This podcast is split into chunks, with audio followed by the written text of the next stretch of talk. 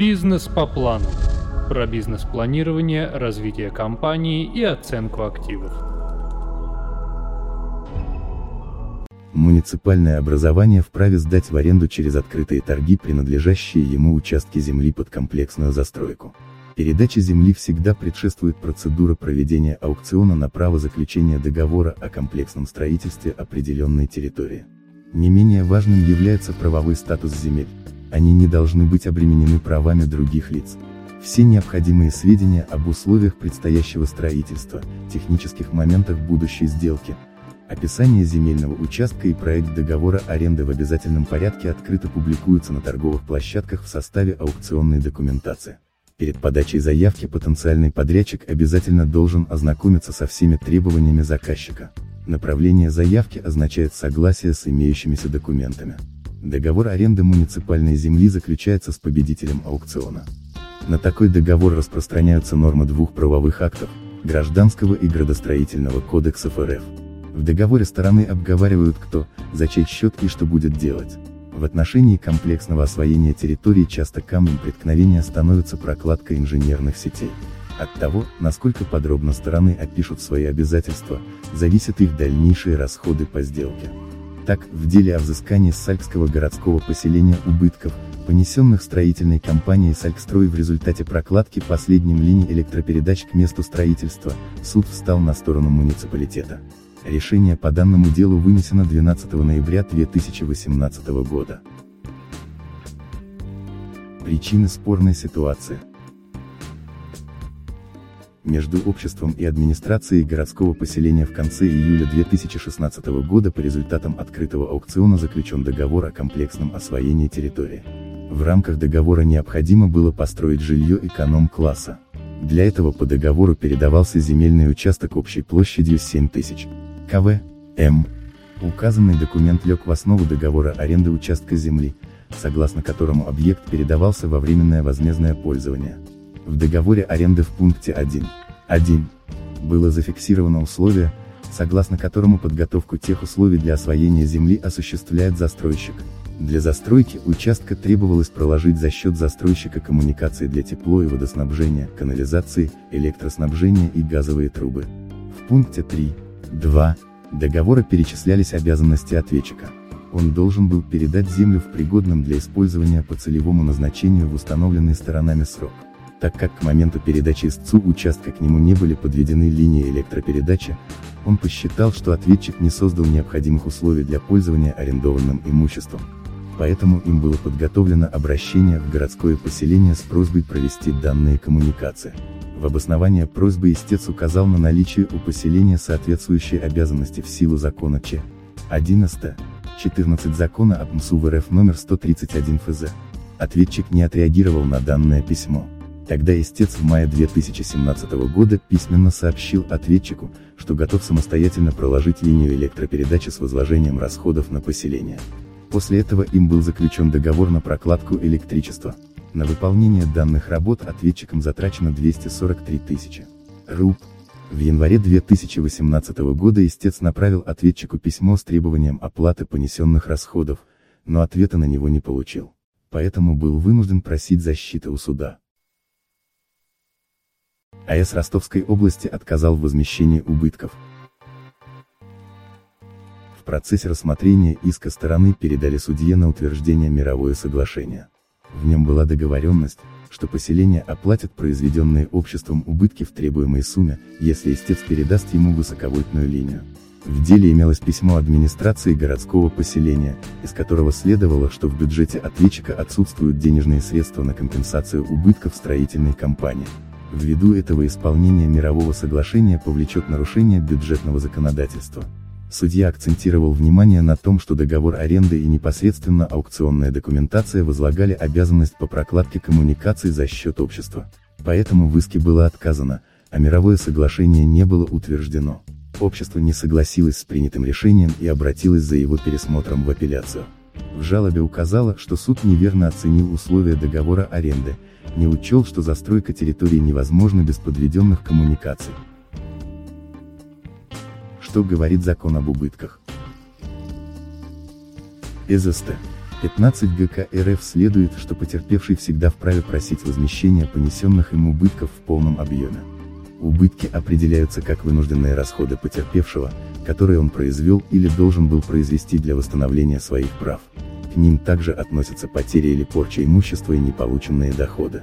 Из общего смысла гражданско-правовых норм, содержащихся в СТ. СТ.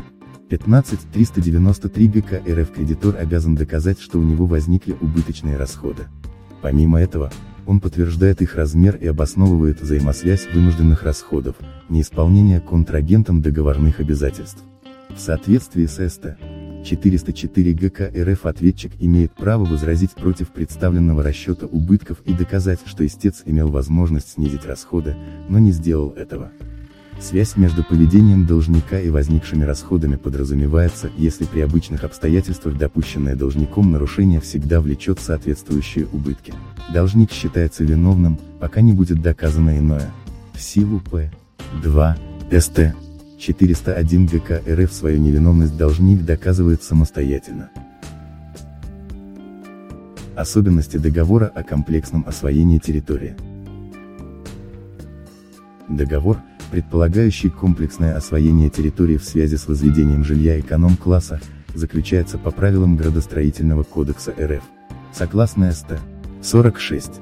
6 граммов КРФ, в такой договор обязательно включаются следующие условия – сведения о передаваемом под строительство участке земли, обязанность застройщика разработать документацию по планировке территории, обязательство муниципалитета рассмотреть и утвердить данную документацию, обязанность застройщика по межеванию территории с последующей постановкой образованных участков на кадастровый учет, обязанность муниципалитета по передаче вновь образованных участков контрагенту без проведения торгов.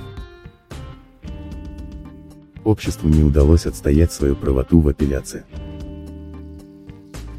Общество считало, что городское поселение не выполнило обязанность по подведению линий электропередачи к арендованному им участку земли. Указанное стало преградой на пути к исполнению им своих обязательств. Для того чтобы застройка началась, общество было вынуждено проложить коммуникации за свой счет. В доказательство своей правоты общество ссылалось на закрепленные в законе номер 131 ФЗ нормы, согласно которым муниципалитет ведает вопросами электроснабжения на своей территории. Суд посчитал неприменимой данной норму к спорой ситуации, поскольку статья 14 закона номер 131 ФЗ закрепляет общие обязанности муниципалитета в части обеспечения своих жителей необходимыми коммуникациями. Нет ни одной правовой нормы, возлагающей на городское поселение обязанность передать участок под застройку с подведенными к нему сетями либо возместить в последующем расходы застройщика на их прокладку. Данная обязанность не была указана и в заключенном сторонами договоре. Так, в П. 1. 1. Договора прописано, что застройщик сам готовит тех условия на подключение к сетям электроснабжения. Договором не оговорено, что действия общества ограничиваются лишь будущими постройками. Общество ведет предпринимательскую деятельность, которая основана на риске. Поэтому при подписании любого документа оно должно самостоятельно оценивать наступление негативных последствий. Истцу следовало проанализировать условия договора аренды и решить о возможности застройки территории на указанных в нем условиях. Таким образом, городское поселение не должно компенсировать расходы ответчика в отношении построенной им высоковольтной линии. Ни законом, ни договором на городское поселение не возлагалась обязанность по строительству такой линии в указанных обстоятельствах. Бизнес по плану.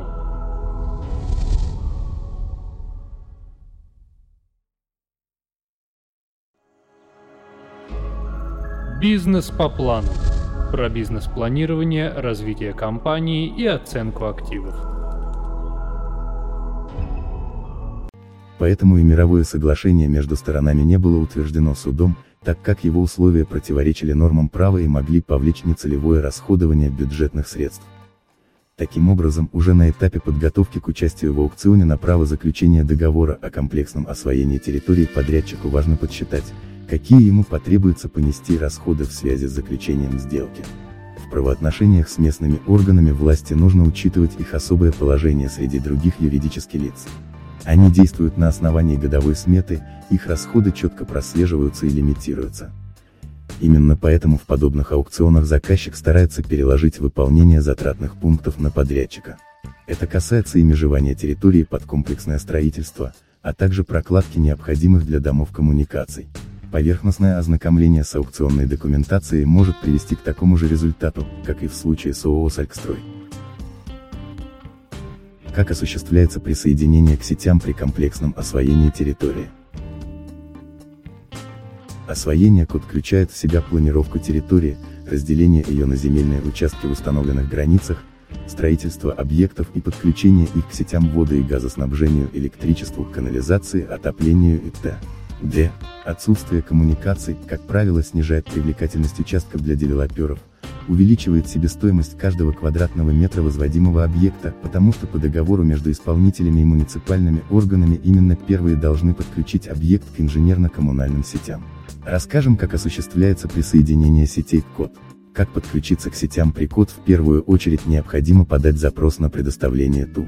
Он должен содержать реквизиты заказчика, разрешительные документы на код, информацию о границах рассматриваемого земельного участка, в течение 14 дней должна быть предоставлена вся информация по оплате, сумма, номер счета или мотивированный отказ с описанием, почему подключение не может быть осуществлено, запрос подается в соответствующие службы. После выдачи тех условий заказчику не позднее трех лет необходимо рассчитать предполагаемую нагрузку и подать заявление на присоединение. Образец заявления получают у исполнителя, оно включает подробную информацию о заявителе и осваиваемой им территории, координаты, местоположение, технические параметры подсоединяемых объектов и т.д. К заявлению прилагаются дополнительные документы, ксерокопии правоустанавливающих документов, планировка объектов, топографические карты, учредительные документы. На следующем этапе заключается договор между заказчиком и исполнителем. После подачи заявления и сопутствующих документов исполнитель в течение установленного срока, обычно до 20 дней, отправляет подписанный договор в двух экземплярах заказчику, который в 10-дневный срок должен вернуть один экземпляр обратно. Если исполнитель не получил в срок подписанный договор, то он аннулируется. На последнем этапе осуществляется подключение комплексно осваиваемой территории к инженерным коммуникациям, после чего заключается договор на обслуживание. Алгоритм заключения соглашения с разными коммунальными примерно одинаковый право собственников участков при расторжении договора о комплексном освоении территории. Договор комплексного освоения территории включает следующее – подготовка документов по планировке территории, образование земельных участков, организация транспортной, коммунальной и социальной инфраструктур, строительство объектов. Договор заключается между арендатором и арендодателем. Арендодатель предоставляет в аренду земельный участок, а арендатор получает территорию для ее комплексного освоения. Договор расторгается по решению суда на основаниях, предусмотренных Гражданским кодексом Российской Федерации при отсутствии соглашения двух сторон, например, когда одна из сторон не соблюдает обязательства.